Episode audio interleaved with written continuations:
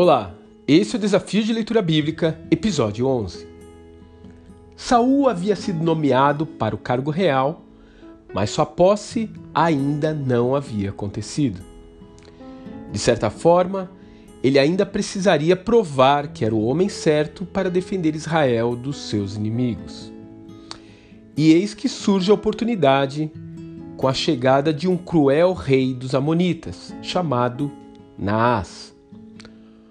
Um texto massorético encontrado nos manuscritos do Mar Morto introduz esse capítulo com a informação de que esse homem já havia invadido as cidades das tribos de Ruben e Simeão, do outro lado do Jordão, e deixado todos os seus habitantes cegos do olho direito.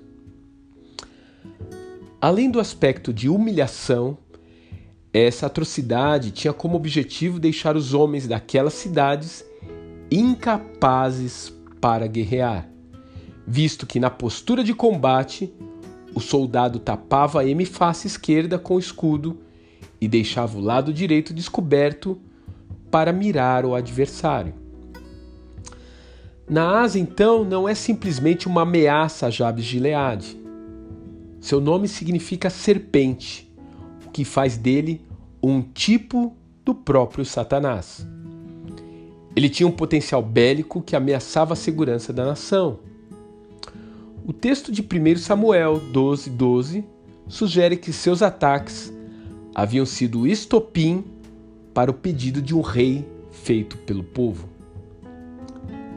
Ainda que alguns tentem ignorar sua existência ou adotar uma política de boa vizinhança, o inimigo de nossas almas não deseja nada menos do que nos tornar inválidos, incapazes de exercer o potencial dado por Deus. Como no caso daquela cidade sitiada, uma aliança não era uma saída, era sua própria destruição. Saul não ignorou sua presença no território de Israel. Da mesma forma, também não tentou um acordo diplomático. Ele foi com todas as forças contra o adversário e o derrotou.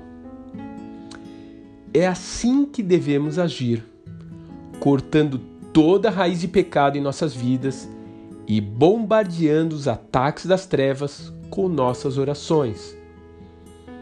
Mesmo que isso lhe custe amizades, mesmo que você tenha que pagar um alto preço por sua integridade. Não caia na ilusão de fazer uma trégua com o inimigo, porque ele nunca vai desistir de querer lhe destruir.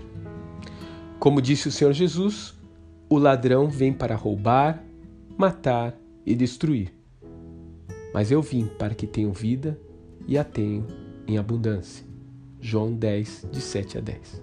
Que Deus te abençoe. Até amanhã.